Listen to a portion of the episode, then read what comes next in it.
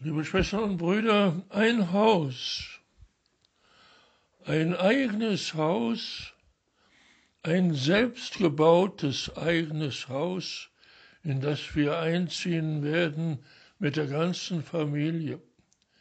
Welch größeren Wunschtraum könnte es geben, welch unglaubliches Weihnachtsgeschenk. Ja, für viele von uns wird es unglaublich, das heißt unrealistisch sein. Und doch, welche Freude bringt so ein Haus mit sich. Aber das Haus allein tut es nicht. Das Geld will da sein, beschafft sein, das Geld, um das Haus zu bauen. Ein Freund muss her oder eine freundliche Bank, die uns helfen bei der Finanzierung des Hauses.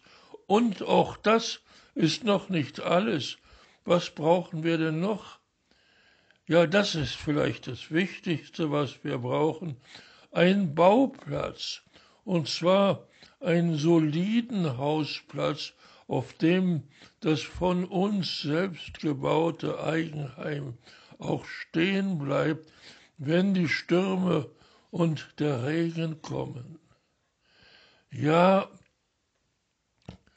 haben wir nachgeschaut, ob die Umgebung nicht nur schön ist, sondern ob der Bauplatz auch wirklich solide ist, ob unter den Blumen und unter dem Rasen, den wir da gezeigt bekommen, auch wirklich steiniger, felsiger Boden ist, auf dem das Haus, das wir selbst dort hingestellt haben, auch stehen bleibt.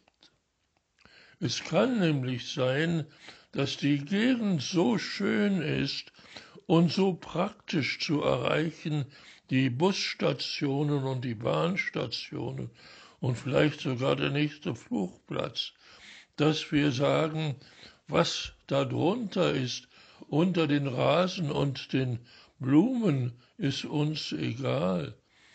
Wenn da nämlich Sand drunter ist, nichts als Sand und vielleicht Morast, weil wir ja nahe an einem wunderschönen See dieses Bauplatz gekauft haben.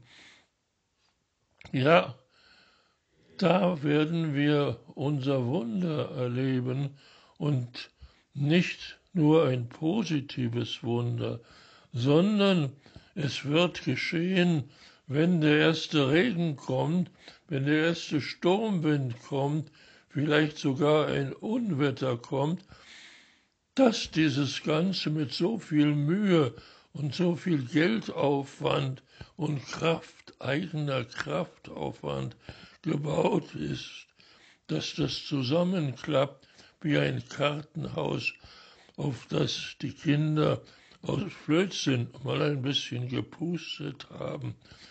Schon lag das Kartenhaus am Boden.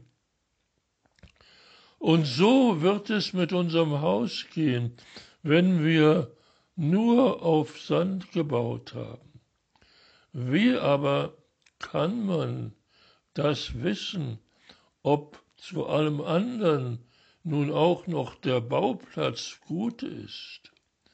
In dem Evangelium vom heutigen Tage bei Matthäus 7, da erfahren wir das ziemlich genau. Ja, es gibt Rezepte, die sind, wie zum Beispiel die Evangelien, fast 2000 Jahre alt, und doch sind es noch die wertvolleren, die praktischen, die praktikableren Rezepte als das, was uns heute so geboten wird. Was haben wir da zu lernen?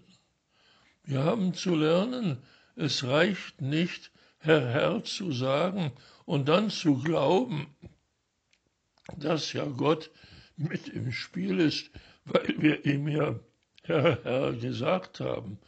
Nein, Dort steht auch noch zu lesen in diesem Auszug aus dem Evangelium, dass wir erstens mal auf Gott hören sollen und dass wir das Wort Gottes, das wir gehört haben, auch noch tun sollen.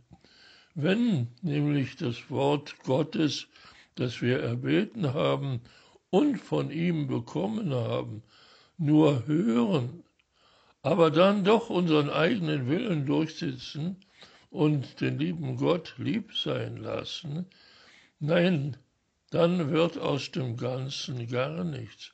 Dann wird unser mit so viel Aufwand gebautes Haus umkippen, wie ein Gartenhaus zusammenstürzt.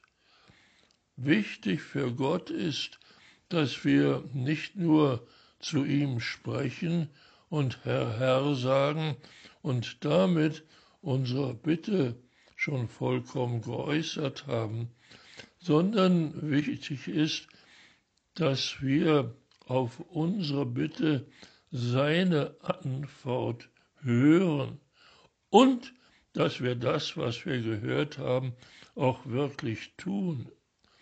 Denn das, was Gott uns antwortet, kann ganz anders sein, als wir uns in unseren Bitten vorgestellt haben und Gott vorgetragen haben.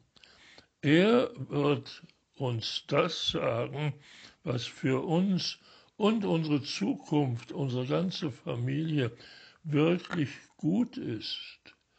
Und die Frage an uns ist, ob wir das, was Gott für gut gehalten hat, dann auch wirklich tun, seine Worte durch unser Tun verwirklichen. Das alles hören wir in dem kurzen Auszug bei Matthäus 7. Und was können wir daraus lernen? Zunächst zu Gott zu gehen. Wenn wir irgendeinen Plan oder ein Projekt haben, es braucht gar nicht immer ein Haus aus Steinen zu sein. Es können auch ganz andere Pläne sein, Pläne unserer Ausbildung und dann das Tun von dem, was wir da gelernt haben. Oder noch ganz andere Pläne der Heiraten, der Familie zu gründen, Kinder zu bekommen, Erst sollten wir Gott fragen und es nicht bei dem Herr Herr bewenden lassen, sondern gut zuhören, was er uns sagt und dann das, was er gesagt hat, zu tun. Oder wenn er Nein gesagt hat, das auch nicht zu tun, was wir uns eingebildet haben. Wenn wir wirklich auf sein Wort hören, ganz egal, welche Pläne wir haben, wie großzügig, wie praktisch, wie unpraktisch vielleicht, sein Wort zu hören und sein Wort zu tun, das erlaubt uns nach der Verwirklichung von all unseren Plänen mit seiner Hilfe und durch sein Wort in das Himmelreich hineinzukommen. Anders werden wir es von uns aus nicht vollbringen. Aber dass Gott uns hilft, auf sein Wort zu hören und vielleicht uns einen Anstoß gibt, wie wir das verwirklichen können.